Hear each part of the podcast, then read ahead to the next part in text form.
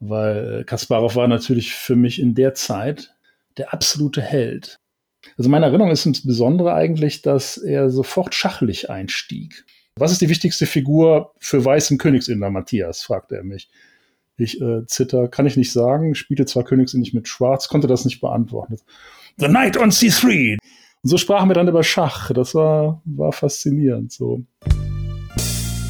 Hier ist Schachgeflüster. Hallo liebe Schachfreunde. Heute ist der 2.2.22 und ich heiße euch herzlich willkommen zur 79. Ausgabe von Schachgeflüster, der Schachpodcast. Am 19. Mai 1986 lag der damalige Weltmeister Gary Kasparov mit geschlossenen Augen in einem Hotelzimmer in Basel.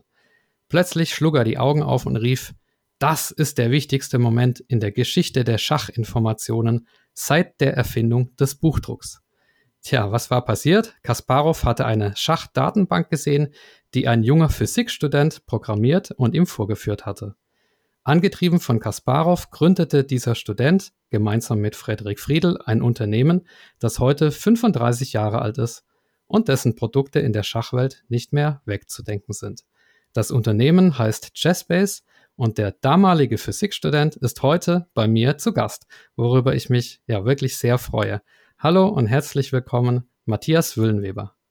Hallo, danke, dass ich äh, dabei sein kann. Ich bin auch äh, ein Fan von Schachgeflüster und freue mich jetzt selbst mir auch zu sitzen. Ja, das freut mich natürlich zu hören. Lass uns gerne über Chessbase natürlich reden. Ich bin mir sicher, du musstest die Geschichte über die Anfänge schon oft erzählen, aber ja, sie ist so spannend und schön, dass ich dich bitten möchte, nochmal darüber zu sprechen. Und der Anfang der Geschichte spielt ja nicht in Basel, sondern in Edinburgh, ne? in Edinburgh, in Schottland, in einem kleinen Studentenzimmer, in einem riesigen anonymen Studentenwohnheim, wo ich dachte, naja, wie kann ich denn hier ein bisschen Kontakt zum Sozialleben an der Uni bekommen? Und äh, ich hatte da irgendwie so gedacht, ja, welche meiner Hobbys kann ich hier anwenden? Und ich dachte an, oh, ich möchte gerne Segelfliegen lernen oder mehr Schach spielen. Dann ging ich zum Segelfliegen. An dem Tag war es stürmisch. Da dachte ich, ach, Schottland ist zu windig für Segelfliegen. Dann mache ich halt Schach. Und äh, ging dann äh, zu dem zu der Uni Schach Society, die wirklich sehr sehr nette Leute waren, die dann sagten, ach ja, spielst ja ganz vernünftig und spiel doch mal bei uns an Brett 1. Also das war Höflichkeit, die waren teilweise auch stärker als ich. Naja, jetzt saß ich da an Brett 1 der Unimannschaft und dann dachte ich, da muss ich ja auch trainieren. Was mir auch ehrlich gesagt wichtiger war als dann mein, mein Physikstudium. Und bei dem Trainieren fiel mir halt auf, dass äh, in einer Zeit, wo so die, die ersten Computer halt äh, erschwinglich wurden für Privatleute, das doch eigentlich Quatsch war, diese ganzen Öffnungsvarianten und so auf Papier in Zettelkästen äh, zu archivieren. Ich dachte, ach, ich kaufe mir dafür mal eine Datenbanksoftware. Sowas gibt es bestimmt. Das ist ja total naheliegend. Das gab es aber nicht. Also machte ich das, was damals alle Physiker oder sonstigen Computerinteressenten machten, wenn sie irgendwas brauchten auf dem Computer ich fing an, es mir selber zu schreiben. Das war einfach üblich. Ja, und dann, dann geht es weiter. Dann, ähm, du hast diese, diese Software äh, geschrieben und dann erstmal Briefe geschrieben an die ganze Schachwelt nach dem Motto, wer interessiert sich denn für sowas? Ja, also ganz genau. Es, es gab, äh, äh, ich habe sozusagen, damals spielte ich so auch in, in Bonn bei der, äh, beim Bundes, beim Finanzministerium, der Betriebssportgruppe, die war, das war ein ziemlich starker äh, Schachverein, der der äh, inzwischen verstorbene Vorsitzende hatte Kontakt zu, privaten Kontakt zu, zu Tal. Das war sehr cool und da hatte ich einige nette, auch sehr, sehr starke äh, freundschaftliche Kontakte zu Spielern. Ich sage einfach mal so einen Namen Wolfgang Weiler, Wolfgang Weiler und so, die das von Anfang an sehr cool fanden, diese Vorstellung, so dass ich dann so die, die ersten Prototypen tatsächlich eher so im internen Vereinskreis so gezeigt habe. Und äh, und dann war das irgend so weit, dass ich dachte, ach, das ist irgendwie, ich kriege da so gutes Feedback. Das überzeugt mich selber. Das ist für mich selber so, so praktisch und interessant, so Partien am Bildschirm einfach nachzuspielen, anstatt mit einem Brett das zu machen, schnell Material zu suchen, zu Öffnungen, zu Spielern. Das muss doch irgendwie was sein, weil ich auch wusste, das gab es noch nicht. Und dann habe ich halt eine ganze Reihe von Leuten, so eine Schachszene, Spieler, Verbände, Journalisten, die für mich irgendwie so ja, sichtbar waren in der damaligen Szene, äh, so geschrieben und bekam zwei Antworten, beide für mich total interessant. Die eine von Frederik Friedel, meinem späteren Partner, ähm, mit dem ich diese ganze lange, spannende Chessbase-Reise äh, bis heute äh, gegangen bin. Und das, die, die andere Antwort kam von, von Otto Borik, der äh, damals schon sehr progressiv war im, äh, in der Herausgabe seiner Zeitschrift und tatsächlich schon Software verwendete und auch hoch interessiert war und sofort spürte, das war was. Und äh, ja, und der Kontakt mit beiden war für mich so motivierend, dass das eben dann auch, gut, ich war ja, hatte ja andere Pläne in dieser Lebensphase, aber ich spürte dann, das hatte etwas. Und äh, insbesondere dann diese Einladung im Mai zum Kasparov Miles Match in Basel. Das war für mich schon der Knaller, weil Kasparov war natürlich für mich in der Zeit äh, der absolute Held. Nicht nur von dem unglaublichen, interessanten, dynamischen Schachstil, sondern auch von seiner Positionierung als äh, der Antipode des Regimes. Das war ja damals so auch dieses Narrativ zwischen Karpov und Kasparov, das Karpov vertrat äh, das, das alte, das konservative, das, ja, ich sag mal, Sowjetregime und Kasparov, der damals schon oppositionelle, der Perestroika-Repräsentant, äh, äh, obwohl es das dann in der Zeit noch gar nicht mal so richtig gab, der, äh, der stand dagegen. Das war eine fantastische Story, äh, auch in, äh, ja, halt in, in den nichtschachlichen Medien. Deswegen war er mein Held in der Zeit. Ist es eigentlich auch bis heute geblieben, muss ich sagen. Ja, das glaube ich, dass es sehr aufregend war. Ich möchte den Hörern noch einen kleinen Tipp geben. Und zwar hat äh, der bereits genannte Frederik Friedel diese ganze Geschichte der Anfänge aus seiner Geschichte erzählt im Perpetual Chess Podcast von Ben Johnson. Und das ist tatsächlich auch meine Lieblingsfolge in dem ganzen Podcast. War das denn jetzt ungefähr so, wie ich es am Anfang beschrieben hatte? Also die Geschichte hatte ich äh, mehr oder weniger von Frederik Friedel so äh, übernommen, mit dem, äh, dass Kasparov da lag und ja, ihr dachtet ja im Prinzip schon, äh, er sei eingeschlafen und interessiert sich gar nicht für die Datenbank. Ja, also es war schon so, dass also Kasparov saß auf dem Bett, daran kann ich mich schon erinnern. Das war alles sehr, sehr informell. Für mich natürlich auch eine, eine coole Situation. Wir hatten halt einen Atari-Rechner. Das war ja der Rechner, auf dem ChessWiz am Anfang verfügbar war. Und ähm, er war äh, schon so, dass er äh, verstand, was das bedeutete, und zwar sofort. Das war äh, war immer schon Technologie interessiert und äh, das, äh, das war im Grunde sofort klar. Und äh, also meine Erinnerung ist insbesondere eigentlich, dass er sofort schachlich einstieg. Also er ist nicht der Typ, der sozusagen dann äh, im, im Raum rumhüpft und begeistert Hurra schreit, sondern, sondern, äh, sondern er ist schon eher so äh, dann ein bisschen Pokerface, aber ich konnte sehen und an den Fragen, die er stellte, äh, wie ernst ihm das war und äh, dass er das genau verstehen wollte und dann immer mehr schachlich einstieg. Ne? Das, äh, ging es um das Konzept, um das Konzept, ach, was ist das? Äh, aha, eine Datenbank. Ah, da sind die ganzen Partien gespeichert. Ich sehe die, ich kann die abrufen, ich kann die nachspielen, ich kann die wahnsinnig schnell nachspielen mit einer Geschwindigkeit, die nicht mechanisch durch mein Ziehen der Figuren bestimmt ist, sondern durch meine Kognition, die bei Kasparov natürlich enorm war. Und, äh, und dann fing er an, damit schachlich zu arbeiten. Und das war eigentlich für mich so auch so der totale Kick, dass der jetzt äh, anfing, Partien nachzuspielen und äh, einfach schachlich total interessiert war, was da passierte. So. Und dann, und das war interessant, nachdem diese ganze technische Diskussion oder was, was ist das, im Grunde abgeschlossen war, dann ging es am Ende tatsächlich nur noch um Schach. Partien spielen, nachgucken, suchen, kommen, drüber reden und so gucken, ach, das ist ja ein doofer Zug und, und ich weiß noch, wie genau so, ja, hier, also und eine königsinnische Partie mit Weiß, Weiß spielt hier schlecht. Der wichtigste, was ist die wichtigste Figur für Weiß im Königsinner, Matthias? fragte er mich. Ich äh, zitter, kann ich nicht sagen, spielte zwar königsinnig mit Schwarz, konnte das nicht beantworten.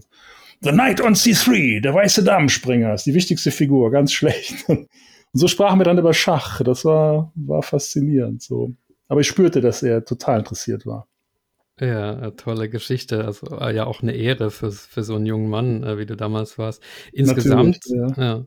Insgesamt, ähm, ich meine, heute haben alle Zugang zu solchen Datenbanken. Ich glaube, du hast das auch mal irgendwo als Demokratisierung des Schachs bezeichnet. Wie lief das denn vorher ab in der Ära vor Chessbase? Ich glaube, du hast dir das sogar mal in Moskau äh, zeigen lassen, wie die, wie die Russen das äh, früher praktiziert hatten.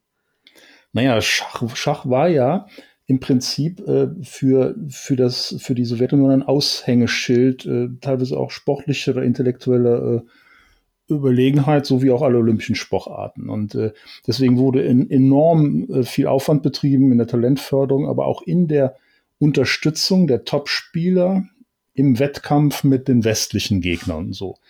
Das ist, äh, die, die Spieler sollten eben stärker sein oder stärker spielen, erfolgreich abschließen gegen gegen äh, westliche, äh, gegen westliche Gegner. So, und das war jetzt eben so, dass halt da eine enorme Struktur bereitgestellt wurde, so wie ich das verstehe, was eben auch Vorbereitung, Analyse, Theorie, äh, Material, Klassifikation und Sammlung anging. Und, und wir haben tatsächlich dann auf Einladung des Sportkomitees, äh, des Zentralkomitees für Sport und äh, Körperkultur der Sowjetunion Moskau besucht und uns im Zentralschachclub, einem unglaublich historisch bedeutsamen Ort, einem Tempel des Schachs in, in Moskau, getroffen.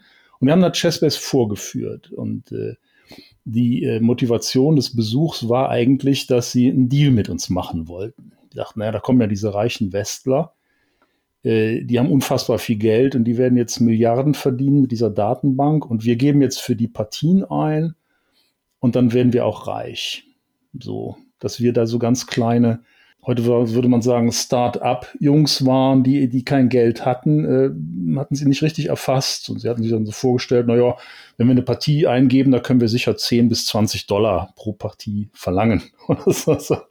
also wir haben uns da geschäftlich nicht geeinigt, aber es war trotzdem inhaltlich irre interessant, weil wir natürlich auch das System vorführten. Und ähm, dann waren sie, wie sie so sind, wollten sie uns aber irgendwie zeigen, dass sie ja was Besseres haben. Und äh, gut, ich ließ mir da auch die Butter nicht vom Brot, nehmen, wollte das auch diskutieren, warum mein System besser war. Und dann kam es dazu, dass sie uns diese sagenumwobene, äh, vielleicht auch ein bisschen geheime Kartothek zeigten in diesem Zentralschachclub. Ein riesiger Raum, bis an die Decke voll mit Karteikästen, mit einem Zugriffssystem, das eigentlich auf langen Stricknadeln beruhte. Und tatsächlich war diese Materialsammlung war beeindruckend, also in ihrer ganzen Fülle. Und äh, ich kann mir das nur so, so zusammenreimen, dass halt dieses Material, diese Analysen eben auch den Spitzenspielern zur Verfügung standen in einer Form äh, zur Vorbereitung oder auch bei Turnieren im Westen. So. Und diese riesige Struktur gab es in der Form eigentlich ja nur in der Sowjetunion. Und die westlichen Spieler hatten dagegen einfach einen starken Wettbewerbsnachteil. Und wenn ich das, wenn ich meine, es gibt eine Demokratisierung im Schach durch Computer und insbesondere Chessbase, dann sage ich einfach, dass dieser Zugang zu dieser Information, der damals exklusiv für die äh, Russen zur Verfügung stand, dass der jetzt allen Spielern zur Verfügung steht. Ja, Wahnsinn, spannend. Ein weiterer Namen ähm, oder ein weiterer Name spielt auch eine Rolle bei der Chessbase-Gründung, nämlich Matthias Feist. Stimmt es, dass er es war, der die Stellungsbewertung sozusagen erfunden hat, also die Bewertung von einer Stellung in, in Bauerneinheiten? Äh, ich glaube, das war, das, das war schon in der Schachprogrammierung vielleicht nicht offiziell bekannt, oder das wurde verwendet von äh, äh Schachprogrammierern in der Zeit äh, wie Lang, Richard Lang und so. Aber Matthias hatte der sein Beitrag zu Chessbase war eigentlich das, was er manchmal heute auch noch macht, äh, in der Zusammenarbeit mit mir. Wir hatten, ich hatte damals am Physikalischen Institut so ein, auch so einen Aushang gemacht, ob, äh, so wie man, das, das war halt irgendwie so mein Umfeld. Und am schwarzen Brett habe ich dann hin, ich habe eine Schachdatenbank äh, oder entwickle eine Schachdatenbank. Wen interessiert das? Soll sich bei mir melden. Und dann ging Matthias, der damals Informatik studierte, ging irgendwie durch dieses Institut, weil er irgendeine Übung hatte in Mathe, sah das und meldete sich bei mir. Und dann sprachen wir darüber.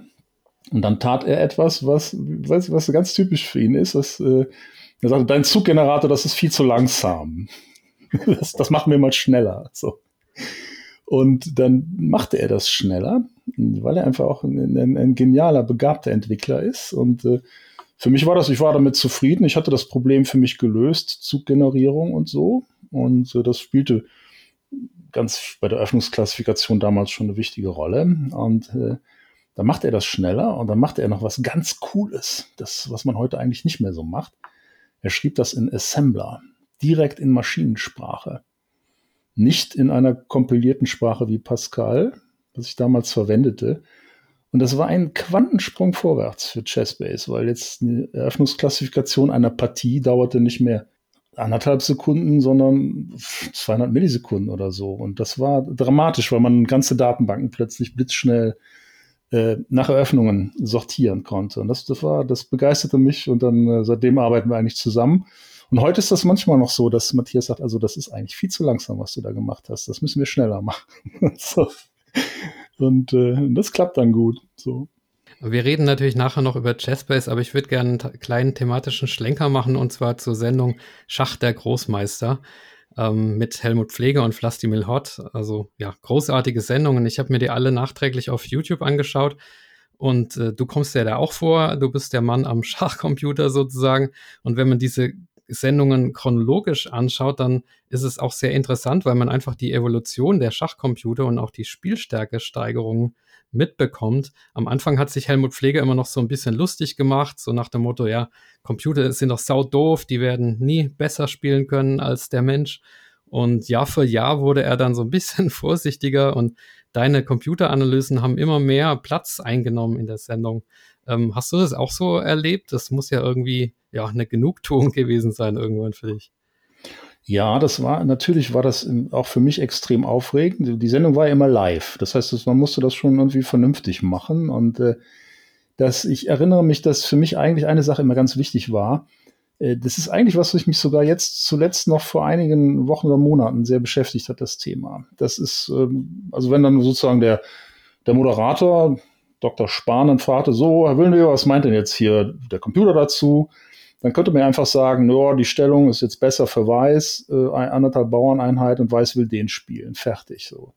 Das fand ich immer total langweilig, solche Aussagen. Und äh, während also jetzt diese Partie lieferte, lief, war ich immer eigentlich dabei, intensiv zu analysieren.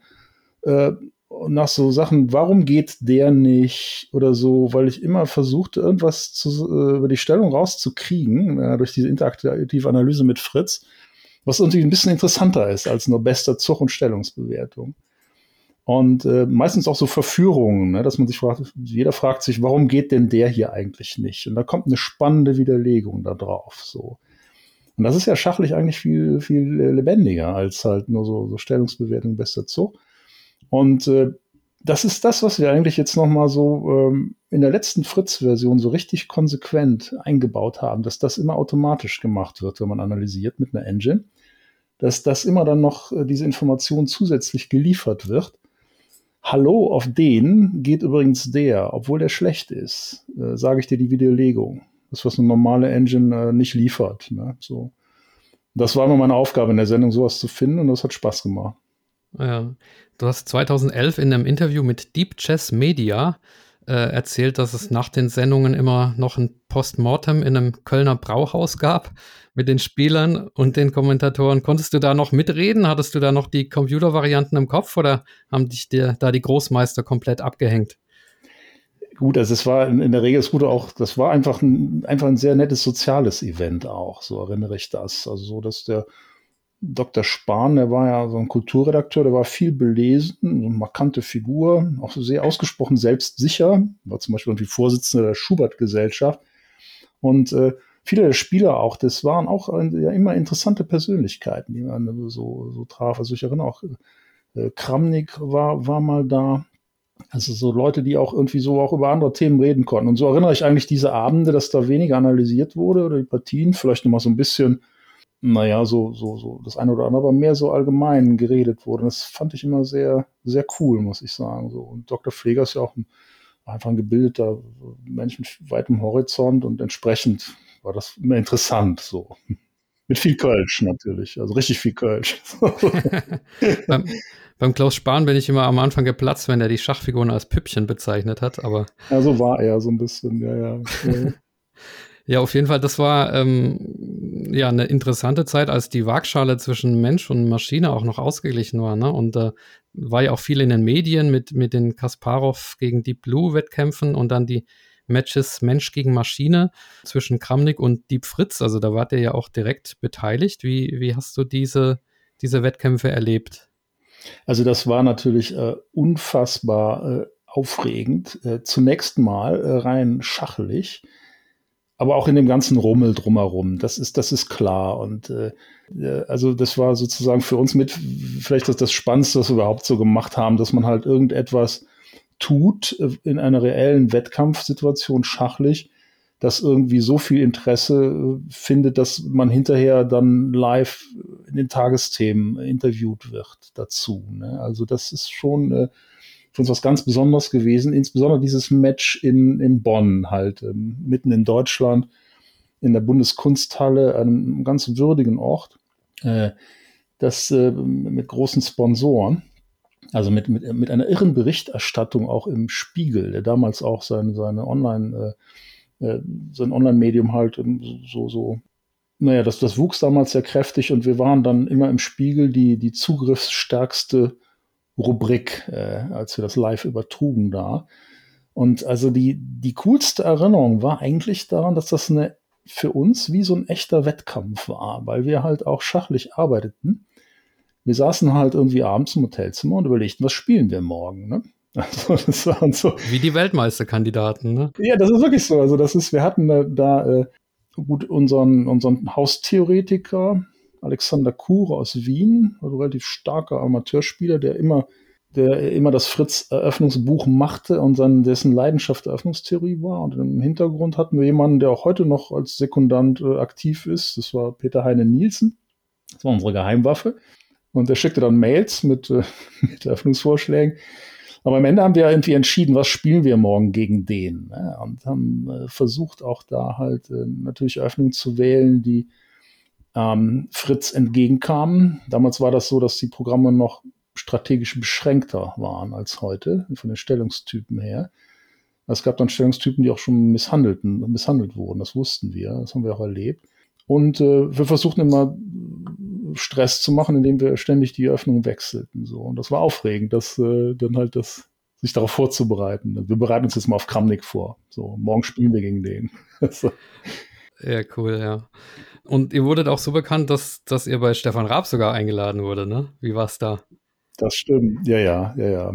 ja das gut. Raab wollte dann gegen Fritz spielen, den schlagen. und ähm, gut, das war lustig. Wir gingen dann diese berühmte Treppe runter und mein Haupt meine Hauptsorge war, jetzt nicht stolpern, jetzt nicht runterfallen hier.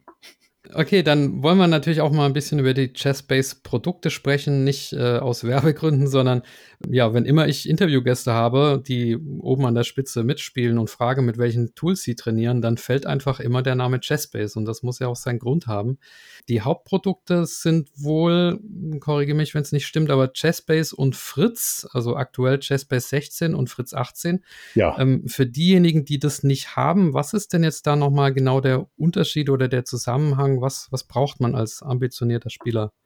Ja, Chessbase ist eindeutig unser Flaggschiff und das ist halt das, das seriöse Werkzeug, das halt die, die besten äh, äh, Recherchefunktionen bietet, auch so, auch die besten Trainingsfunktionen, auch in der Verwaltung von, von Material. Also es ist sehr viel reicher und tiefer, was jetzt den, den Umgang mit, mit großen Datenbanken äh, angeht. Und auch sehr viel besser, äh, was, was auch den, den Output angeht, wie man jetzt zum Beispiel Trainingsmaterial auch erstellt, äh, auch wenn man, was weiß ich mal, eine Vereinszeitschrift macht oder so und äh, oder Trainer ist selbst äh, oder so oder selber systematische Öffnungsmaterial verwalten will, ist, ist Chessbase schon haushoch überlegen. Fritz äh, geht spielerischer an die Sachen rein, weil also die Geschichte von Fritz eben auch so ist, dass es eben, ja, es ist ein Schachspielprogramm natürlich, in erster Linie soll es ein Gegner sein. Und äh, in den Trainings- und Analysefunktionen ist es eher spielerischer und äh, äh, einfacher so. Wobei es halt so einige Funktionen auch hat äh, aus dem traditionellen Bereich dieser Engine, Engine-Vergleich oder Engine-Analyse, was mal sehr wichtig war, als äh, diese Szene der Schachprogramme noch viel farbiger war als, als heute. Da, äh, da gibt es eine Reihe von sehr, sehr spannenden Analysefunktionen, die tatsächlich Fritz vorbehalten sind, dass man zum Beispiel sagt, okay, ich lasse jetzt mal eine Partie durch mehrere Engines parallel hintereinander analysieren, solche Sachen. Okay. Und ähm, bezogen auf das JestBase-Programm habe ich auf Twitter Empfehlungen gelesen, dass man sich ruhig die älteren Versionen auch kaufen kann, weil die schließlich ja die Grundfunktionalitäten haben, billiger sind und nicht so eine lange Ladezeit brauchen. Kannst du das unterstreichen oder ist das so gar nicht in deinem Sinne? Also mit der Ladezeit, das ist, das habe ich noch nicht gehört. Das möchte ich auch bestreiten oder würde es gerne im Einzelfall untersuchen. Also das ist eigentlich einfach nicht richtig, weil wir eigentlich das äh, natürlich auch schon versuchen, immer zu optimieren oder zu verbessern. Das ist, äh, muss ich sagen, das ist mir im Augenblick überhaupt nicht klar. Das ist etwas, was, was wir eigentlich so nicht erleben im Support.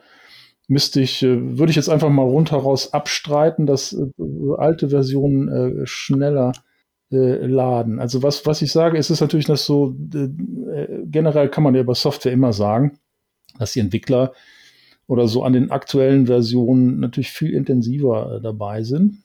Äh, einfach mal das Thema Fehler zum Beispiel. Also wir haben irgendwann mal vor, vor einigen Versionen eine Telemetrie für Programmfehler eingeführt, weil wir einfach wissen wollten, mal nicht aus den Mails der Kunden, sondern wir wollten selber wissen, wie stabil ist das Programm. Weil ja so ein Werkzeug, so ein professionelles Werkzeug, muss ja absolut robust sein. So. Und dann, entdeck, dann entdeckten wir, dass es eben äh, äh, Instabilitäten gab, von denen wir teilweise nichts wussten. Einfach durch diese Messung, diese Telemetrie. Dann haben wir das optimiert. Und dann gab es für uns immer so einen kleinen Wettkampf, dass wir sagten, okay, was ist die Meantime between failures? Also wie viele Stunden im Mittel läuft ein Programm, bevor irgendwas Blödes passiert? Man abstürzt oder irgendwas, was, was nicht gut ist. Ne? Und dann haben wir das ähm, auf, ich glaube, auf einen Bereich knapp 1000 Stunden oder so hochgekriegt, einfach so durch objektive Messungen. Ne? Und, äh, und ich kann einfach sagen, dass da die, diese letzten Versionen also massiv verbessert wurden durch diese, durch da unseren Ehrgeiz in der Hinsicht, das alles objektiv, qualitativ zu messen und äh, zu stabilisieren. Also aus meiner Sicht das Programm, das aktuelle ist, ist sehr, sehr robust und hat aber auch einige funktionale Vorteile, wie zum Beispiel, was ich selber total cool finde, die Assisted Analysis. Also da, das, wenn man das einmal verstanden hat, dann will man das nicht mehr missen. Du klickst auf eine Figur und dann werden halt die Felder angezeigt in Rot, Grün oder Gelb. Äh, ähm, äh, naja, nach der Qualität der Züge dahin. Ne? Das ist äh, das ist so überlegen äh, einem herkömmlichen interaktiven Analysieren, dass ich das echt so wärmstens empfehlen möchte. Ich muss natürlich hier ein bisschen Werbung machen, das ist klar. Ne? So. Ja, es ist legitim, das darf jeder Interviewgast, das ja. ist in Ordnung. Vor kurzem gab es erst ein Interview äh, von dir im Schachmagazin 64 von besagtem Otto Borik, den wir vorher schon erwähnt haben. Und da hast du gesagt, in den letzten Monaten habe ich so viel Schach gespielt wie noch nie zuvor in meinem Job. Woran liegt das denn? Oh, das liegt an Fritz 18. Also das ist, äh, wir hatten, äh, äh, so, musst du vielleicht ein bisschen weiter ausholen. Also Engine-Entwicklung ist ja heutzutage fast nur noch durch ein Thema bestimmt. Das ist ja auch ganz natürlich. Also wie stark ist das Programm gegen andere Programme? Wo, wo steht es in einer Rangliste? Aber aus unserem Verständnis drückt das das gar nicht aus, was eigentlich der Nutzen ist äh, für einen, einen normalen oder auch für einen starken Schachspieler. So. Was, was will man von, von einem Schachprogramm eigentlich? Also aus unserer Sicht zwei Dinge. Man will damit gut analysieren können und man will eigentlich auch, ja, so wie früher, nett dagegen spielen. So. Und äh, an den beiden Themen haben wir massiv gearbeitet. Und jetzt das zu, zu deiner Frage. Wir haben das nochmal komplett auf, neu aufgerollt, dieses Thema, äh, was heißt es, gegen ein Programm zu spielen? Wir verstehen alle, dass man gegen jede Engine heute äh, verliert in normalen Partien. Aber eigentlich seit es Programme, äh, seit es Schachprogramme oder Schachcomputer gibt, gibt es auch Handicap-Modi, wo man irgendwie versucht, das Programm irgendwie schwächer zu machen. Das ist nur meistens langweilig, weil die Fehler, weil entweder spielt das Programm haarsträubend, dann ist das uninteressant, die Fehler sind offensichtlich, oder es spielt nicht mehr, es spielt einfach nicht mehr schön. Und, äh, und wir hatten dann uns zur Aufgabe gesetzt, wir wollen, dass das Programm genauso Fehler macht wie ein Mensch, aber, also das versuchen auch einige andere äh, Entwickler, aber wir, wir dachten, wir gehen noch einen, einen dicken Schritt weiter. Wir wollen, dass das Programm versucht, in Stellungen zu gelangen, in denen ein Mensch taktisch zuschlagen kann. So. Und dass das Programm alles daran setzt, irgendwie so heimlich Stellungen herbeizuführen, in denen es scharfe taktische Gewinnzüge gibt für den Menschen. So, so das ist gelungen. So, das, das ist richtig gut gelungen aus meiner Sicht. Und das bedeutet aber, dass man halt äh, auch seinen Spielstil darauf anpassen muss. Man muss das Programm unter Druck setzen. Genau wie man auch einen menschlichen Gegner durch einen scharfen Angriff unter Druck setzen kann. Wenn das Programm unter Druck steht, dann findet es für sich selbst Gelegenheiten, taktische Fehler zu machen. Wenn man vorsichtig positionell spielt, dann findet das das nicht und macht es dann auch nicht. Und äh, das ist für mich ist das dann so, weil ich das ja immer getestet habe. Also ich war da ja ganz maßgeblich eben dabei, das zu entwickeln. Äh, und mein Test hieß immer, ja, ich muss dagegen jetzt spielen. Ne? Und ich bin so ein vorsichtiger D4-Positionsspieler eigentlich. Und mein, mein Spielstil wurde immer aggressiver und schärfer. Mein Repertoire wandelte sich. Ich spiele nur noch E4, scharfe, offene Sizilianer. Und, und äh, weil, weil in diesen harten Angriffsstellungen Fritz dann immer die Möglichkeit findet, irgendwie so fehlzugreifen, dass man dann ein entscheidendes Opfer hat. Das hat einen so einen Spaß gemacht, das zu entwickeln. Und deswegen habe ich dann das ganze Jahr immer noch Schach gespielt in der Fritz 18 Entwicklung. So. Ja, es gibt auch auf YouTube eine Partie von dir zu sehen, wo du fünfmal den Springer aufhast. Also, ja. na, mhm. das, die ist auch sehr, sehr schön gelungen. Lass uns doch mal über Alpha Zero sprechen. Das äh, hast du ja sicherlich auch verfolgt, diese Technik der neuronalen Netzwerke. Und im Schachmagazin 64 stand, dass äh, auch ein Entwickler von Alpha Zero bei euch mal in Hamburg im, im Büro war. Äh, eigentlich müssen wir sagen, das muss ja gefunkt haben zwischen, zwischen euch und, und äh, Alpha Zero. Oder haben die komplett das Interesse am Schach mittlerweile verloren? Man hört ja irgendwie nichts mehr.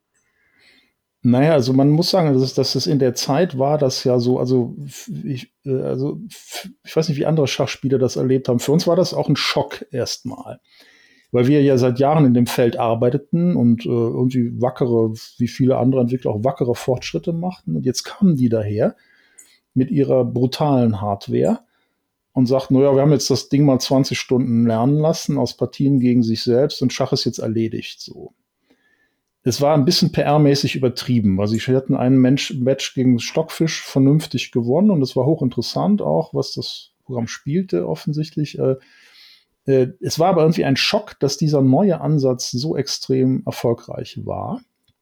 Und äh, das, äh, das musste man erstmal verarbeiten. Ich denke, das ging einigen menschlichen Spielern auch so, dass das, was Schach für uns alle bedeutet, dass es etwas sehr, sehr Tiefes, unerschöpflich Reiches und Komplexes ist, was, äh, äh, was, was nie sich erschöpft eigentlich, sondern immer wieder neue tiefe Erlebnisse birgt, äh, intellektuelle Erlebnisse äh, auf ganz vielen Ebenen.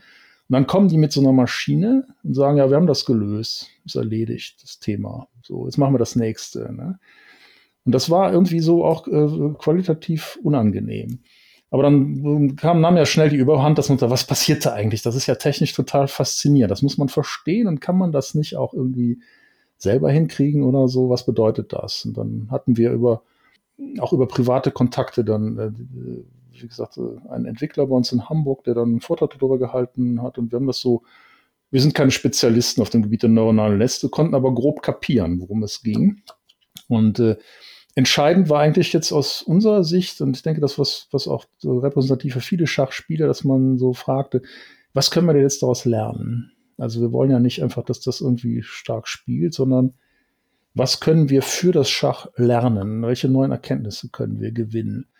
Und an der Stelle kam aus zwei Gründen relativ wenig, äh, weil erstens denke ich schon, das Thema nicht mehr so ähm, nicht mehr so ganz spannend war, weil sie schon an, an die nächsten Projekte dachten. Aber auch ist zum Charakteristikum dieser neuronalen Netze äh, gehört, dass man die so ein bisschen auch als Blackboxen erlebt, dass man eigentlich gar nicht genau weiß, wie es jetzt zu Entscheidungen kommt. Also jetzt zu der Frage, warum spiele ich jetzt diesen Zug? Oder warum kann ich eine, von, eine Statistik hier irgendwie präsentieren, wo eine bestimmte Öffnungsvariante nach einigen Millionen von Partien gegen sich selbst verworfen wird. Das, äh, ich, ich hatte damals ja schon, mich hatte ja gerade zutiefst getroffen, dass das Programm einfach Französisch verwarf für Schwarz. Sagte, das ist nicht gut. So. das, ich wollte aber wissen, wieso. Und das, die Fragen konnten sie nicht beantworten, leider. Und das hätte mich ähm, wahnsinnig interessiert, halt sozusagen zu verstehen, halt, was das für die Eröffnungstheorie bedeutet, für die Bewertung der Öffnung. Und ich glaube, da liegt einfach noch viel brach, unerkannt, so. Ja, also die Frage kann sogar ich dir als Sechsklasse-Spieler beantworten, weil der Läufer C8 eingesperrt wird. Aber okay, das ist natürlich nur oberflächlich. Ja, ist schon richtig, ja. Ja, okay. Stichwort Stockfish, das bringt mich auf eine Frage oder auf dieses laufende Gerichtsverfahren. Ähm, da wird Chessbase ja vorgeworfen, dass ähm, das äh, Fettfritz 2 heißt es, glaube ich, auf Stockfish basiert, ohne dass es entsprechend äh, gekennzeichnet wäre. Da war aber schon einige Monate jetzt nichts mehr zu hören in der Schachöffentlichkeit. Heißt das, man verhandelt hinter den Kulissen oder? Nee, also das ist, wir haben, äh, also die, die Geschichte ist so, wir haben das wirklich äh, nicht gut gemacht, weil wir äh, in der Veröffentlichung von Fett Fritz, das hatte verschiedene Gründe. Also so haben wir, ein Grund war zum Beispiel, dass wir den Autor selbst, der bei uns ein langjähriger redaktioneller Mitarbeiter ist auf den Webseiten, so einfach gesagt haben, Mensch, Albert, schreib doch bitte die Artikel dazu. Du verstehst das am besten. Beschreib dein Ding. Du bist der Autor er hat ja, er hat praktisch ja, er ist bei uns ja langjähriger Autor. Er schreibt einfach gute technische Artikel seit vielen Jahren und es war einfach bequem zu sagen, mach du das und äh, werb schön dafür, du willst es ja auch verkaufen. Und, äh, und dann hat er das gemacht und hat gesagt, das ist die, ich habe neuronale Netze äh, für Schach entdeckt und so. Wir haben dann den krassen Fehler gemacht dass wir sozusagen da nicht sofort reingegrätscht sind. Und äh, das, das hatte, hatte verschiedene Gründe in der Zeit. Also das, äh, und dann waren die Stockfisch-Autoren zu Recht hellauf empört. Äh, und als ich das dann hörte, also ich habe das zuerst, glaube ich, von Torte Romstad irgendwie auf Twitter äh, gehört, dass ihm das überhaupt nicht gefiel, dass er dachte, was ist denn das für eine, für eine unverschämte Story, die Chessbase da verbreitet. Ne?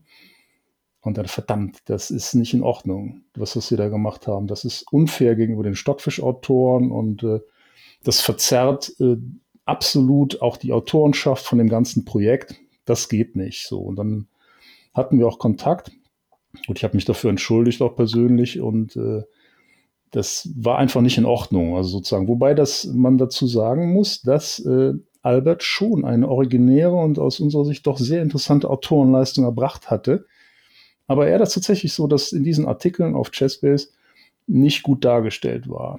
Aber in der offiziellen Vermarktung des Programms, im Shop, auf den Verpackungen, in den Anzeigen stand immer deutlich als erstes basiert auf der Open Source Engine Stockfish. Das haben wir glasklar gemacht. Und das war, von daher bewerte ich das so, dass das äh, moralisch nicht in Ordnung war, also so, dass es äh, einfach ungeschickt war, auch, auch überhaupt nicht gewollt, also weil das, äh, das ist, denke wir alle haben großen Respekt vor, vor den Stockfischleuten, Leuten von Autoren, also ich finde das ja klasse, was da passiert. Und äh, entsprechend sind wir auch immer vorgegangen in den Mails, in den Kontakten, auch in Interviews habe ich das selber immer gesagt, also das ist, das war nicht fair, also es tut mir leid und äh, sorry. Und aber juristisch war das äh, immer okay. Also so, da, da gibt es irgendwie klare Regeln. Wir hatten dann am Anfang das auch ein bisschen schlampig leider gemacht mit einer äh, sozusagen mit einer Verletzung von dieser Open Source Lizenz. Die hatten wir aber binnen Tagen korrigiert und dann war das auch wasserdicht. Und äh, die waren aber so emotionalisiert und so sauer auf uns, dass sie dann sagten, nee, also das, das geht nicht. Also sozusagen, ihr müsst das Produkt vom Markt nehmen und so. Und das wollten wir natürlich nicht, weil das halt irgendwie so aus unserer Sicht ein originäres, auch äh, interessantes Produkt war, was auch eigenständige, eigenständige Schöpfungshöhe hatte und, und interessante äh, Analyseresultate lieferte. Das konnten wir auch belegen. Und äh, das, nö, das, das wollten wir nicht. Haben dann lange verhandelt und hatten so ein bisschen den Eindruck auch, dass äh, äh, naja, dass das man mit so einer großen Gruppe sprach und gar nicht so ganz klar war, ob es irgendwie so wieder eigentlich die interne Entscheidungsfindung bei Stockfish war, weil das alles so ein bisschen, naja, weil man da nicht vorankam, so mit, mit konstruktiven äh, Gesprächen. Gut, und dann wollten sie dann halt diese Klage realisieren. Wir waren irgendwann so sauer selber, dass wir gesagt haben, okay, also wir sind jetzt nicht weiter St äh, Plattform für Stockfish, wir nehmen das jetzt aus allen Programmen raus. Peng. Es ist ja so, dass das unsere Windows-Programme ja doch eine, eine, breite Basis haben und da, da gerade Stockfish auch intensiv ja verwendet wird. Und äh, dann war das ein bisschen lustig, weil in der Klage dann stand, wir sollen das aus allen Programmen rausnehmen. Und darum geht es jetzt. Also es wird irgendwann im Sommer verhandelt, dass sie, äh, dass wir eigentlich, äh, naja, das schon lange nicht mehr machen und äh, dass das jetzt das Ziel ist von Stockfisch, uns diese Lizenz zu entziehen. Was ich aber irgendwie schade finde, also weil wir eigentlich Stockfisch bewundern und meines Erachtens auch durch die Verbreitung viel immer dafür getan haben. So. In der Tat, schade, kann man eigentlich nur sagen. Ne? Ja, dann, dann sprechen wir von der, von der Engine zum Thema, können wir springen über zum Thema Play Chess. Also viele Leute wollen ja gar nicht vielleicht gegen eine Engine spielen, sondern äh, gegen Menschen. Dafür hat Chessbase ja den Play Chess Server entwickelt. Und da können wir auch gleich über die, auf die deutsche Schach-Online-Liga eingehen, die da ausgetragen wird. Die ist, ich glaube, ja, vorgestern gestartet in ihre dritte Ausgabe. Mhm. Dieses Mal mit ein bisschen weniger Mannschaften als letztes Mal, aber ja, trotzdem ein Erfolgsmodell. Ach, ich, das ist, äh, ich finde das einfach klasse, dass halt sozusagen so ein großes Mannschaftsturnier in Deutschland stattfindet, hier so organisiert und eben auch äh, vom Verband in der Form, also so, dass deswegen sind wir da wirklich gerne dabei, auch, auch stolz, das zu machen.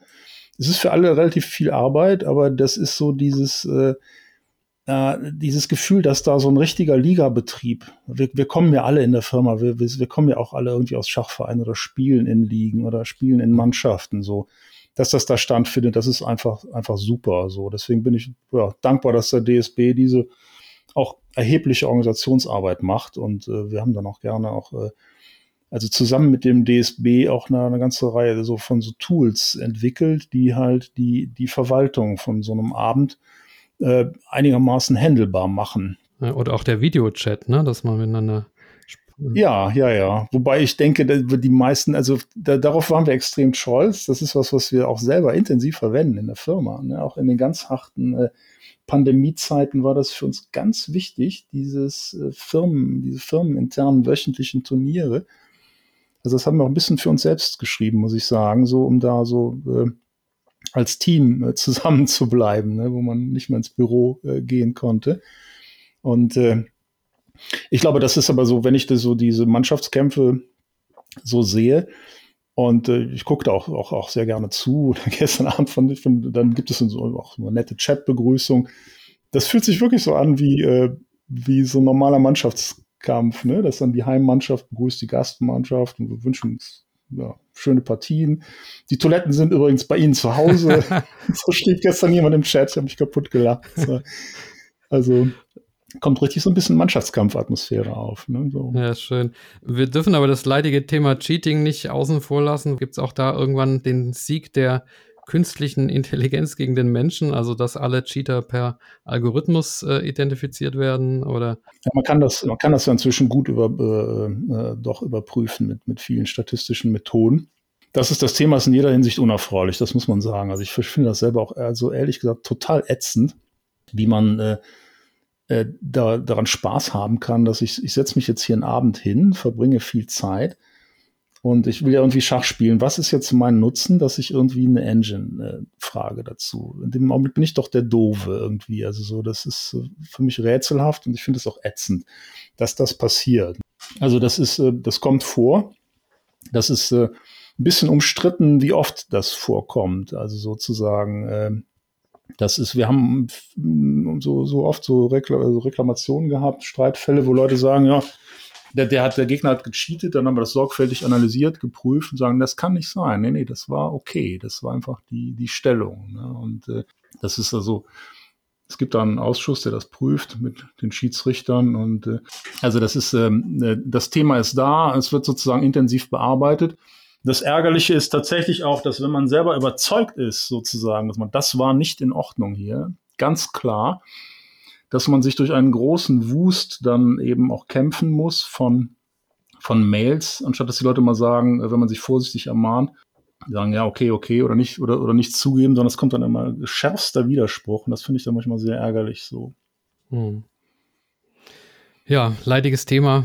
Aber zurück zur Produktpalette von Chessbase. Was gibt es denn speziell für Kinder und für Einsteiger? Das ist eine Gruppe, die mir, oder es sind zwei Gruppen, die mir auch ähm, persönlich am Herzen liegen. Gibt es da auch maßgeschneiderte Angebote? Ja, wir haben seit, seit, ja, seit Jahren machen wir etwas, das uns äh, also auch selber sehr gefällt und viel Spaß macht. Das ist äh, das Programm Fritz und Fertig, vielfach preisgekrönt, intensiv an Schulen angesetzt. Das ist inzwischen ganz im, im Web unter fritz und fertig.de läuft. Und das äh, in einem großen Pilotprojekt, zum Beispiel mit den Bremer Grundschulen, äh, mit Tausenden von Schülern im richtigen äh, formalen, offiziellen Unterricht äh, verwendet wird. So. Also Schach äh, erweist sich als äh, gerade in unserer Zeit als ganz, ganz tolles Unterrichtsfach, weil, weil es die Prägungen und, und Rollen der Kinder in der Klasse ganz durcheinander wirbelt. Man hat ja oft so in den Schulklassen Kinder, die einen guten sprachlichen Hintergrund haben von zu Hause, die sich gut ausdrücken können, die, die äh, selbstbewusst sind und äh, im Unterricht sich melden und gut mitkommen und, und, andere Kinder, die halt es nicht so gut können, die haben dann eher eine Außenseiterrolle und sind von vornherein so ein bisschen auch mal manchmal eine Rolle des fachlichen Scheiterns, äh, sehen sie sich selbst von ihrem Selbstwertgefühl. Und im Schach wird das ganz auf den Kopf gestellt, weil diese verbalen Fähigkeiten oder Bildungshintergrund nicht mehr so eine Rolle spielen. Alle fangen irgendwie auf dem gleichen Level an. Und das ist etwas Spielerisches, was auch so ein bisschen, naja, es macht Spaß, aber es ist auch so ein bisschen so ein Wettkampf und Problemlösecharakter dabei. Und das empfinden die, äh, die Lehrerinnen und Lehrer empfinden das als pädagogisch sehr wertvoll, diese Erfahrung dass äh, hier Kinder sich äh, auf einmal aufblühen und Selbstbewusstsein gewinnen, die das in anderen Fächern nicht tun. So. Früher war das vielleicht im Sportunterricht so, aber im Schach ist schon so was Intellektuelles und Formales auch, was was anderes ist als Sportunterricht. Und äh, in diesem Bremer Projekt, das wo, wo auch viele Bremer äh, Sponsoren äh, sozusagen beteiligt sind, äh, sind viele Lehrerinnen und Lehrer, die äh, gar nicht irgendwie einen schachlichen Hintergrund haben, die das teilweise auch dann mitlernen und äh, dann in der Unterrichtssituation sind, wo sie dann auch mit den Lehrmitteln, da gibt es auch ähm, Sachen rausgegeben, auch mit den Fritzen-Fertig-Autoren, dann sich das selbst erarbeiten und oft auf einer Stufe mit den Kids stehen. Und das ist dann auch nochmal eine schöne, schöne Erfahrung für die Kinder. Ja, schönes Plädoyer für Schach als Schulfach. Also. Ist so, da stehen wir total dahinter. Das ist äh, langjährige Erfahrung. Das ist auch so ein bisschen sowas, was wir so, naja, als Engagement auch machen, weil es wirtschaftlich bringt es ein bisschen was ab und zu, aber es ist einfach mehr auch so eine Mission. Also man, man denkt langfristig, man gewinnt langfristig äh, Kunden damit. Ja, und das zweite, der zweite Teil, das muss ich auch noch ein bisschen sozusagen erzählen, ist, ist unsere Seite schach.de äh, so ein interaktiver Einsteigerkurs, bei dem ich selber auch ganz intensiv mitgemacht habe, wo man versucht, Schach und die Regeln äh, durch interaktive Spiele äh, sozusagen zu erlernen, ne? dass man das halt einfach alles ausprobiert und dass auch Au Aufgaben oder Taktikaufgaben nicht mit dem Lösungszug enden, sondern dass, wenn man das will, einfach das dann zum Matt äh, ausspielen kann und so. Das ist äh, auch eine Seite, die äh, gerade in der Pandemie enorm äh, gewachsen ist, weil es einfach ein breites Interesse an Schach in der Öffentlichkeit gegeben hat. Dann nächste Frage zum Thema ähm, NFTs. Als ich äh, auf der Chessbase Homepage geguckt habe und geschaut habe, was kann ich denn fragen, ist mir ein Artikel aufgefallen und zwar, dass Chessbase digitale Kunst verkauft hat, digitale Weltmeisterporträts und ich muss sagen, ich habe den Artikel nicht verstanden, ähm, wahrscheinlich wegen der technischen Hintergründe. Da geht es um Begriffe wie Blockchain und NFTs. Es klingt äh, interessant. Was, was ist da genau los oder was ist da genau passiert? Also NFTs sind im, äh, im, im, sozusagen eines der ganz großen Boom-Themen, vielleicht auch durch die Pandemie etwas getrieben äh, des letzten Jahres. Das, äh, was eigentlich dahinter steht, ist, dass man äh, Kunst wird ja heute mehr und mehr digitaler. Ein bildender Künstler äh, zeichnet nicht mit äh, Kohle oder, oder mit, mit Öl auf Leinwand, sondern die Leute arbeiten halt mit, mit Software und, und, äh, äh entwickeln digitale Gemälde. So, das ist äh, äh, immer üblicher, gerade bei jungen Künstlern. Und äh, das Problem bei dieser Art von Kunst ist, dass weil ja äh, digitale äh, Bilder sind verlustfrei kopierbar. Das Original ist von der Kopie nichts zu unterscheiden. Und dann kann man sich fragen, naja, äh, wie kann denn ein Künstler, der jetzt hier lange an einem Bild arbeitet und am Ende kommt ein JPEG raus, wie kann der denn das, dieses äh, Bild verkaufen? Das Eigentum daran übertragen? Wo kann man das denn vermerken, dass man sagt, naja, ich verkaufe jemandem das Bild, das gehört dem jetzt und der kann das auch belegen, dass es ihm gehört und der kann es weiterverkaufen. Ganz traditioneller Kunstmarkt. Ne? Junge Künstler früher ähm, in, äh, werden von Sammlern entdeckt, die äh, kaufen die Bilder. Irgendwann wird der Künstler berühmt, weil der Sammler hat erkannt, dass äh, hier Qualität vorlag. Und äh, dann ist es ein bedeutender Beitrag zu, zu einer Sammlung. Es kommt ein Museum und so. Das ist immer ganz klar. Was ist das Original und was sind Kopien, Fotografien? Bei der digitalen Kunst ist das nicht mehr klar. Deswegen gibt es NFTs. Und mit einem NFT das ist im Grunde ein Eintrag in einer bestimmten Datenbank der Blockchain. Wird gesagt, der Künstler überträgt das Eigentumsrecht an diesem Bild an jemand anders. Und das Irre an dieser Blockchain ist, dass das härter ist, technisch sicherer und als in Stein gemeißelt, weil das auf vielen tausenden Rechnern auf der ganzen Welt verteilt und sich gegenseitig überwachend eingetragen wird. So. Und äh, damit ist dieses Problem gelöst, dieses Problem von Eigentumsrechten an digitalen Dingen. Und äh, gut, und viele, das war ein, ein riesiger Boom, der auch total übertrieben wurde im Jahr 2021, im letzten Jahr. Aber als wir das so mitbekamen, dachten wir uns, ach, das ist so mein Kollege Rainer Wolsin und ich haben darüber diskutiert, was bedeutet das eigentlich? das, äh, da hat, dann entwickelten wir diesen Ehrgeiz, wir wollen die Ersten sein, die eine Serie von Schachweltmeistern machen als, als Bilder, irgendwie geschickt, auch als künstlerisch interessante, äh, ausdrucksstarke Bilder, wo die Spieler aber selber mit dahinter stehen. Wo die, und wenn die Spieler das nicht wollen, äh, na dann, dann gut, dann geht es auch nicht. Ne? Tatsächlich konnten wir halt bis auf äh, Kasparov und Carlsen, die halt eigene NFT-Projekte äh, machen, und verständlicherweise dann eben äh, eigene Interessen hatten, Kasparov ist sehr erfolgreich auch auf dem Gebiet, äh, konnten wir dann die, die anderen lebenden Weltmeister überzeugen und äh, diese Serie realisieren. Und äh, das war für uns auch ein, ein, irres Projekt, weil es so ganz anders war als das, was wir normalerweise machen.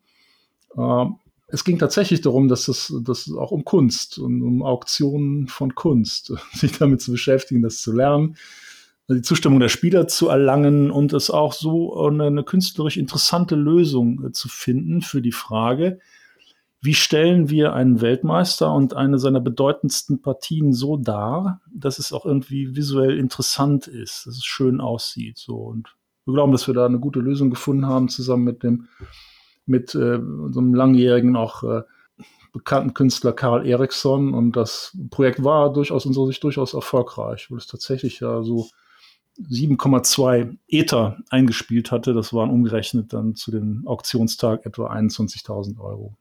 Hm. Also faszinierend. Man sieht, Jazzbase geht auf jeden Fall mit der Zeit und das seit 35 Jahren. Ja, kam ja auch, es kamen ja auch Mitarbeiter hinzu. Ich glaube, so ungefähr im pro Schnitt im, im Jahr einer. Wenn man das aber vergleicht mit Wettbewerbern wie zum Beispiel Chess.com, die haben, glaube ich, inzwischen über 300. Und ähm, ja, auch die Play Magnus Gruppe ist ja am Markt. Äh, die hat in den letzten Jahren einige kleinere Schachfirmen geschluckt. Chessable zum Beispiel oder auch Chess24, äh, die ja auch gar nicht so klein sind. Muss man da im Zuge dieser ganzen ja, Kapitalisierung des Schachs, äh, wenn man so sagen will, muss man da Angst haben um die äh, Wettbewerbsfähigkeit und Eigenständigkeit von Chessbase als ja, deutsche familienähnlich geführte GmbH? Ach, das, ich denke, dass wir haben, ähm, natürlich ist es so, dass in dem Bereich Internet ähm, diese vermeintlich übermächtigen Wettbewerber, also so ähm, durch riesigen Kapitaleinsatz, äh, also so tatsächlich uns ganz schönen Wettbewerb machen, also insbesondere im Bereich der Spielserver, wobei man da auch denke, die, der kostenlose Server Leadchess ist auch einfach ein, äh, ein, cooles Projekt, was auch sehr kräftig ist. Und äh, unsere äh, eigene Erfahrung ist ja, dass wir man, man kann das ja nachgucken im Bundesanzeiger, das ist ja kein Geheimnis, dass wir halt äh, tatsächlich einen stabilen Gewinn machen seit Jahren, der jetzt durchaus nicht kleiner geworden ist in der letzten Zeit. Und dass wir als Firma eigentlich sehr, sehr solide und erfolgreich dastehen. Also es ist äh, so, das ist, denke, dass wir im Augenblick äh, in unserer Momentaufnahme mit der ähm, absoluten Alleinstellung so im Bereich von Chessbase und so, also sehr, sehr erfolgreich äh, sind und auch ein bisschen davon profitieren, dass diese großen Player ja wahnsinnig viel fürs Schach tun. Das muss man ja anerkennen. Das ist eine Firma wie Play Magnus, die zweistellige Millionenbeträge in Sachen reinhaut, die eigentlich auch die Reichweite von Schach vergrößern, auch uns irgendwo trotz aller Wettbewerbssituationen am Ende helfen, weil viele Spieler äh, heranwachsen ähm, oder Faszinationen an Schach erleben, die dann sagen, naja, ich möchte auch noch ein bisschen professioneller arbeiten und was, was, was kann ich eigentlich machen, wenn ich mehr wenn ich bestimmte professionellen Anforderungen äh, habe, dann stoßen sie zwangsläufig auf, auf Chessbase oder auch auf Fritz und äh, das, das spüren wir so. Was das strategisch jetzt in 30 Jahren heißt, also wo immer mehr Softwareanwendungen sich ins Web verlagert oder mobil, will ich jetzt gar nicht bewerten, aber wir haben auch, wie, wie du eben sagtest, schon diesen besonderen Stil in der Firma, dass wir sagen, okay, wir sind irgendwie so ein familiärer Betrieb, wir wollen kein Fremdkapital aus ganz verschiedenen Gründen. Also wir wollen nicht in uns in einen Wachstumswettbewerb eintreten und auf allen Feldern, die wir beackern, auf wirklich allen Feldern, alle Wettbewerber schlagen. Wir machen ja eigentlich alles, wie so eine, praktisch wie so eine Obermenge von allen anderen Firmen. Also sozusagen, wir versuchen schon alles irgendwie abzudecken und teilweise im Webangebot auch differenzierter und interessanter als, als andere. Also das, äh, dass ich da eigentlich schon ganz, äh, auch ganz stolz bin, dass wir mit diesem kleinen Team, also so da, da auch richtig coole Sachen äh, machen, wo man dann manchmal sieht, okay, chess.com hat das jetzt übernommen, diese Idee, na ja, okay, das ist, aber das ist okay, das ist so, so läuft das eben. Ne? Also ich finde das eigentlich im Augenblick ganz, ganz spannend und interessant und ich möchte keinesfalls und bin mir da auch sozusagen äh, mit meinem Kollegen in der Geschäftsleitung einig, dass wir da diesen Stil nicht ändern wollen, auch äh, wenn der Wettbewerbsdruck wächst, weil, letzter Satz dazu, ich auch nicht so überzeugt bin, dass alle so einen richtig äh, stabilen, langfristigen, nachhaltigen Gewinn machen. So. Hm. Ja, dann äh, sind wir gespannt, was die Zukunft bringt. Ich würde gerne noch über, über einen anderen Zweig von Chessbase sprechen, und zwar Chessbase India. Und ich bin wirklich Fan von dem, was äh, Saga Shah da äh, macht. Also der begleitet ja die indischen Schachspieler durch die Welt, durch die Turniere, berichtet über sie und macht ganz viele tolle äh, YouTube-Videos und ist auch, glaube ich, sehr populär in Indien. Einfach auch durch seine positive, ansteckende Art und Weise. Wie sind Sie denn an, an, den, an diesen Glücksfall, möchte ich, äh, möchte ich fast sagen, aus meiner Sicht jedenfalls, wie sind Sie da an ihn rangeraten? Das ist. Äh, wie ähm, bist du an den, wie bist ja, du an also den angeraten? Äh, Sorry. Das war Frederik. Also das Frederik Sager, der äh, war ja immer auf. Sager ist eigentlich ein Autor von uns, von unserer Nachrichtenseite. Und der von, von Frederik eigentlich äh, auch rekrutiert wurde. Wie, wie genau weiß ich nicht, aber bei einem Turnier im Westen, weil Sager war ja ein aktiver Schachspieler, ein internationaler Meister, der zu westlichen Turnieren reiste und ein, ein, ein ganz ein brillanter Kerl mit einer, mit einer besonderen Ausstrahlung, der, dessen besonderes Format man eigentlich sofort spürt, im, im, äh, wenn, man, wenn man ihm begegnet. Seine, auch in einem wunderbaren Team mit seiner, mit seiner Frau natürlich. Und äh, Frederik äh, hat ihn dann als Autor sozusagen angeworben und er schrieb fantastische Artikel, fantastische Turnierberichte und äh, dann kam es dann nach einiger Zeit zu dieser, äh, zu dieser Idee, dass er sagte, ich möchte was in Indien für Chessbase machen. Und äh, so war Chessbase India äh, geboren, die äh, eigentlich sich hervorragend auch mit uns ergänzen, weil sie eben einen ganz anderen Stil haben. Damit äh, sind kommerziell erfolgreich mit Chessbase-Produkten in Indien. Aber dadurch, dass sie so ganz äh, entschieden auf, auf Reichweite setzen in den sozialen Medien oder enorme Zahlen halt äh, in Millionenbereichen äh, haben, und wir sind dann nicht einfach nicht, nicht so gut in dem Bereich, ergänzen wir uns toll da und stärken dann die, die Market Chessbase dadurch. Also ich bin auch ein Fan von denen. Ich finde das auch klasse. ja. Wir sind bei einer Stunde. Gestattest du mir noch zwei, drei Fragen? Wär, ja, klar, ja. ja. Okay, super. Dann würde ich gerne noch über äh, Dinge außerhalb des Schachs sprechen. Ähm, was viele vielleicht gar nicht wissen, du bist nur, nicht nur einer der Väter von Fritz, sondern hast noch zwei weitere Kinder in Anführungszeichen, nämlich Albert und Ludwig. Wer sind die beiden denn? Also das ist, äh, äh, Albert war, äh, also ich habe ja, mein Lebensprinzip ist, dass wenn ich irgendwelche Probleme im Leben habe, dann versuche ich das durch Schreiben von Software zu lösen. So.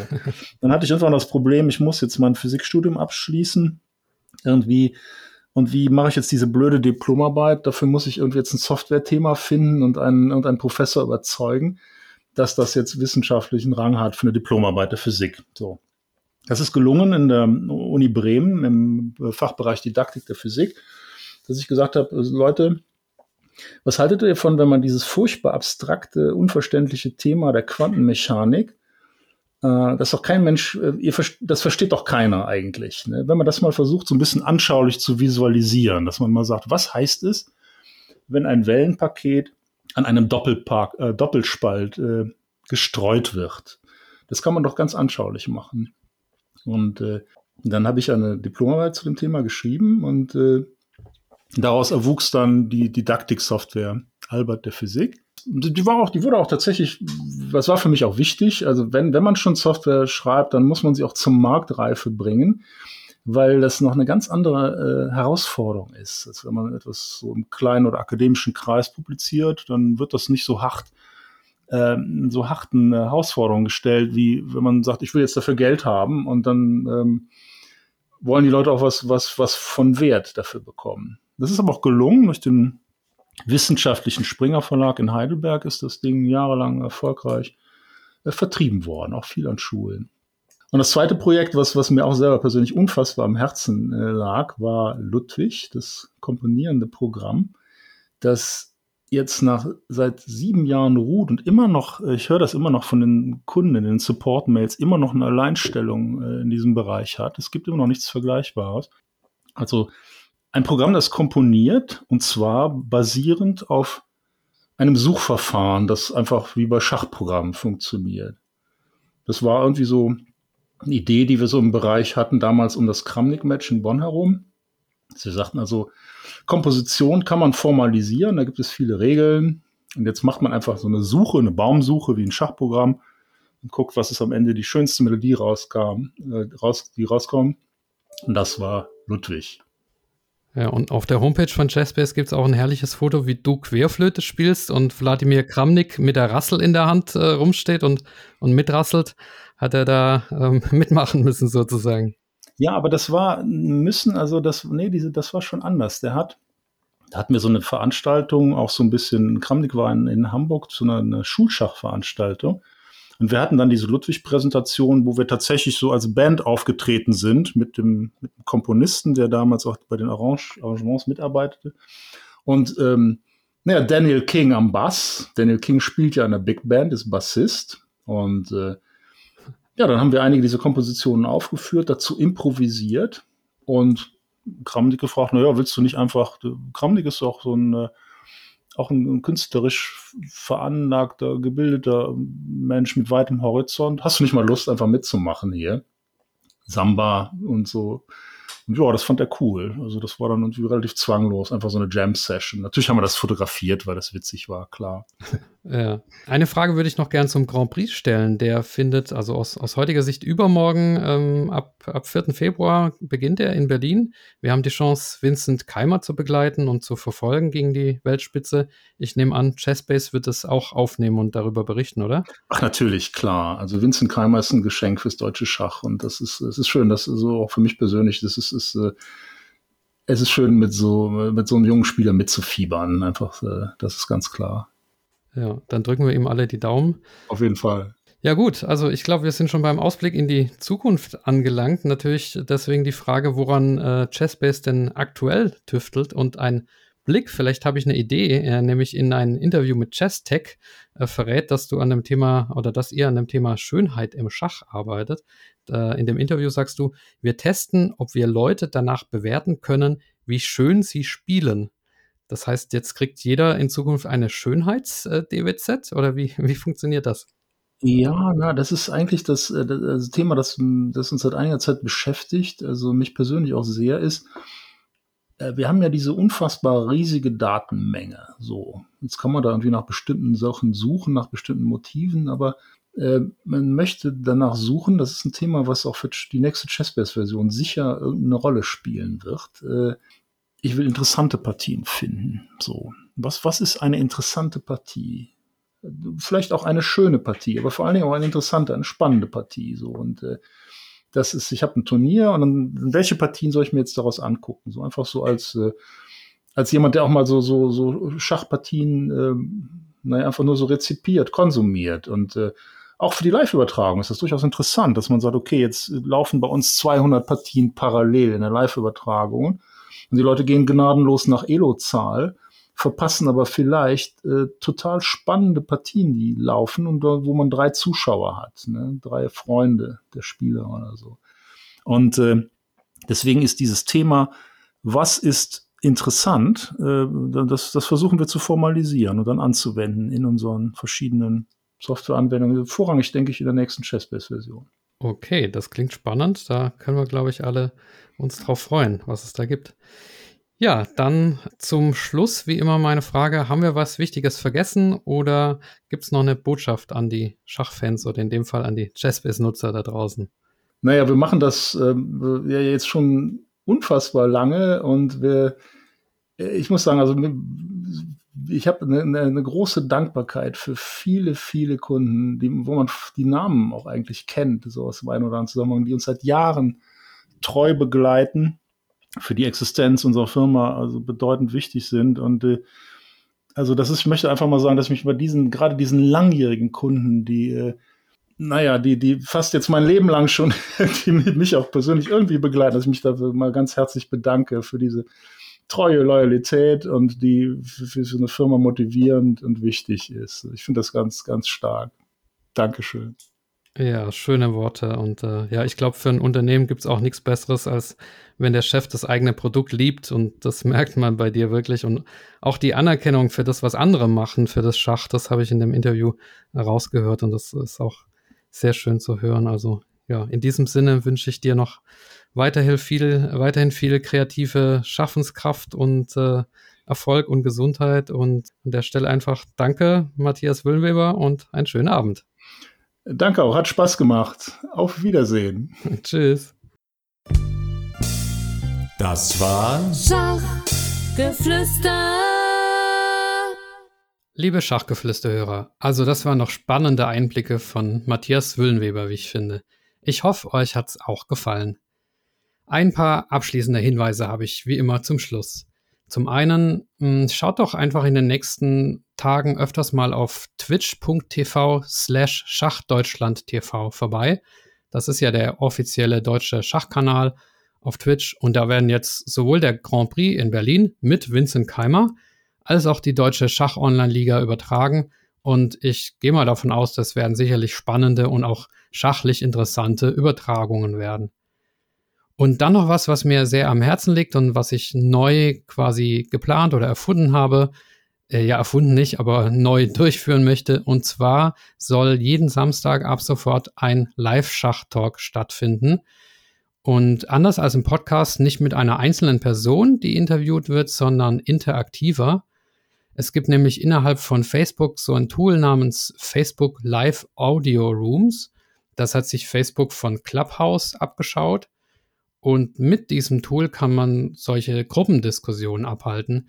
Ich werde versuchen, das jeweils zu moderieren, wobei es natürlich noch zu technischen oder auch sonstigen Schwierigkeiten kommen kann am Anfang. Aber ja, das läuft jetzt an und jeden Samstag wollen wir da ein bestimmtes Gesprächsthema aufgreifen. Äh, technische Voraussetzung ist die Mitgliedschaft in der Schachgeflüster Facebook-Gruppe. Denn dieses Live Audio Rooms Tool ist halt nur innerhalb von Facebook-Gruppen nutzbar. Ich würde mich freuen, wenn ihr vorbeischauen oder vorbeihören würdet. Und auf Wunsch könnt ihr eben auch selbst mitdiskutieren. Da kann man so die Hand heben und dadurch signalisieren, dass man was sagen möchte.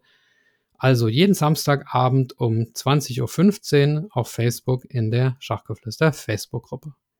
Und nun, wie immer, der Dank an alle Personen, die mir auf paypal.me slash Schachgeflüster etwas gespendet haben oder YouTube-Kanalmitglied sind oder auf patreon.com slash Schachgeflüster eine regelmäßige monatliche Spende zukommen lassen. Andreas Virux, Armin Züger, Dr. Benjamin Steinhilber, Dieter Riegler, Frank Rothmann, Friedhelm Küch, Güven Manay vom interkulturellen Schachverein Satranj Club 2000, Hans aus Berlin, Dr. Joachim Meyer-Brix, Manuel Rüther, Marc Hofmann, Markus Schirnbeck, Oliver Bremer, Peter, Peter Hug von DSSP, die Schulschachprofis, die Internetseite schachtraining.de, Sven Ossenberg und Tim Bialuszewski. Vielen Dank und viele Grüße, euer Michael.